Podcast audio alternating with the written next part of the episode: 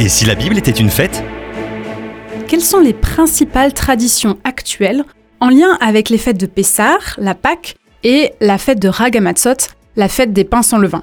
Alors il faut savoir que beaucoup d'éléments de ces deux fêtes ont une signification prophétique forte en lien avec le sacrifice de Jésus. On va commencer aujourd'hui par la tradition de la suppression du Rametz. Alors selon les sages d'Israël, le Rametz désigne tout aliment ou boisson fait avec des grains, que ce soit des grains de blé, d'orge, de seigle, d'épeautre ou d'un autre dérivé, des grains qui ont levé ou fermenté. Des produits de la vie courante, comme le pain, les gâteaux, les pâtes ou la bière en font partie par exemple. Le mot rametz aujourd'hui est employé pour désigner le levain de manière générale. Le rametz symbolise le péché. Pendant les fêtes de Pessah et de Ragamatzot, aucune trace de rametz n'est tolérée. Les familles se livrent donc à un grand nettoyage de printemps pour éliminer le rametz des placards.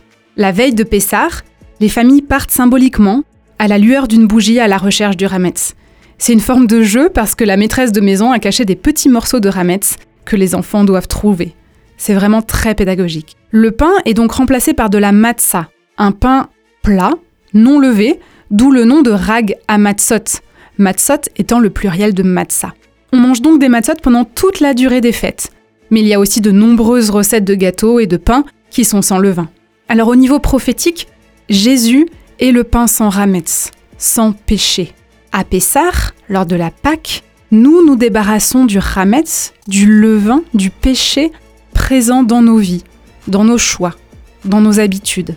Et nous sommes encouragés, comme chaque famille juive, à faire le ménage et à nous purifier. Paul, quand il écrit aux Corinthiens, dans 1 Corinthiens 5, les versets 6 à 8, nous dit Vous n'avez vraiment pas de quoi être fier. Ne savez-vous pas qu'un peu de levain fait lever toute la pâte? Purifiez-vous donc du vieux levain, afin d'être une pâte nouvelle, puisque vous êtes sans levain. En effet, Christ, notre agneau pascal, a été sacrifié pour nous. Célébrons donc la fête, non avec du vieux levain, le levain du mal et de la méchanceté, mais avec les pains sans levain, de la pureté et de la vérité. Découvrez en plus avec Doris Lévy Alvarez en visitant le site fête au pluriel en-famille.fr.